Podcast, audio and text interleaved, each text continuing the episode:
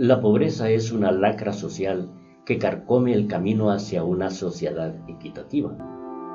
La falta de proyectos en educación, salud y de acceso a la tecnología en las áreas rurales como en los barrios de clase obrera en las ciudades evita que una buena parte de la población opte a mejores oportunidades.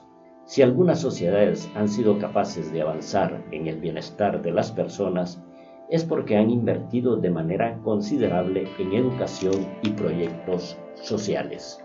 Esto también ha permitido reducir la brecha de la desigualdad.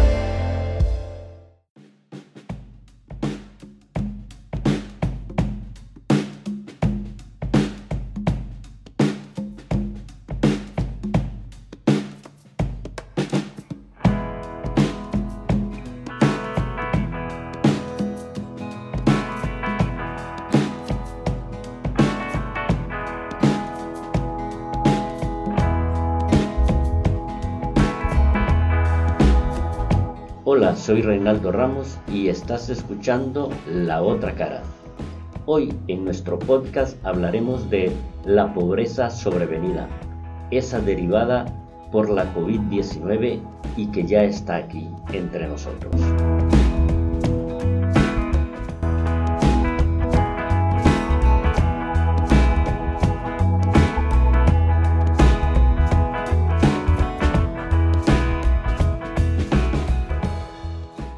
Contracciones económicas generadas por las distorsiones de sectores de la economía, conflictos armados, fenómenos de la naturaleza producidos por el cambio climático, corrupción institucionalizada, recesión económica por pandemias o pestes como la actual COVID-19, son las causas por las cuales se ensancha la pobreza a nivel global. Mujeres y niños continúan siendo los más pobres del planeta. El Banco Mundial calcula que la pobreza extrema, es decir, personas que viven con 1,95 dólares al día aumentará entre 88 y 115 millones de personas a nivel global, mientras que el Fondo Monetario Internacional FMI considera que crecerá en 80 y 90 millones. Esta es la sobrevenida, es decir, el efecto de la pandemia de la COVID-19. Esta pobreza azota principalmente a países de Latinoamérica y el Caribe, países de África subsahariana, países de Asia Central y Asia Meridional. En esas regiones, aquella se ha vuelto un problema estructural. Para salir de ella no existen recetas absolutas,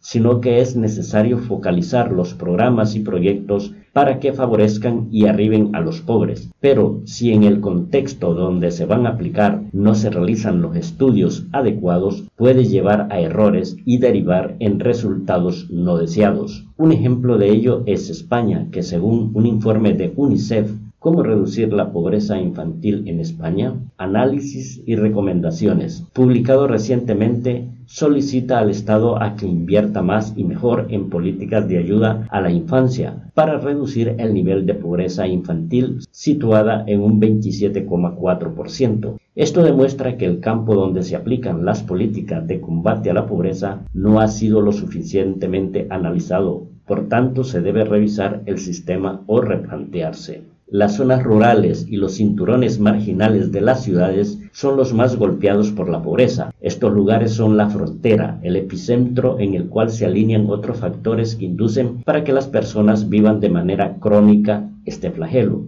La inversión en proyectos de desarrollo, especialmente en educación, salud y peor aún tecnológicos, son escasos y en algunos casos inexistentes. Potenciar, fortalecer con recursos suficientes a estos es un paso importante porque conduce a mejores condiciones de vida, se convierten en ascensor social para acceder a mejores oportunidades y configurar con ello una sociedad más equitativa. La pandemia del COVID-19 se expande como la marabunta, se propaga de manera desproporcionada. Las medidas restrictivas, toques de queda, estados de alarma, confinamientos perimetrales, confinamientos parciales o totales no parecen surtir efecto. Las repercusiones de esta onda expansiva es el desastre y la ruina económica de muchas familias.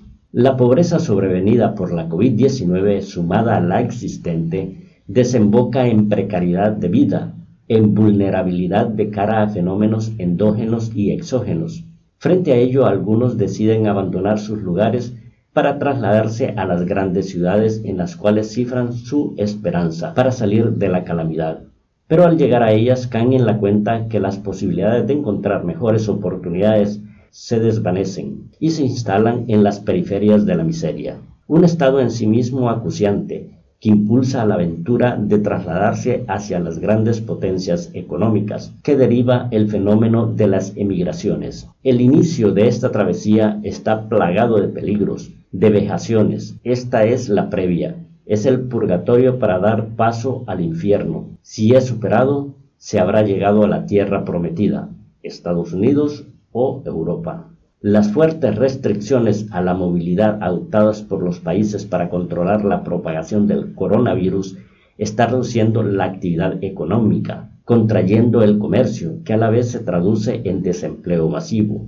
Bajo este escenario, reducir en un 3% la pobreza a nivel global para 2030, objetivo propuesto por el Banco Mundial, es ahora inalcanzable, así lo reconoce el organismo internacional sin embargo, el combate contra este flagelo no debe desfallecer. Por el contrario, es necesario fortalecer sin dilación los programas, las políticas y los recursos para contrarrestar a este.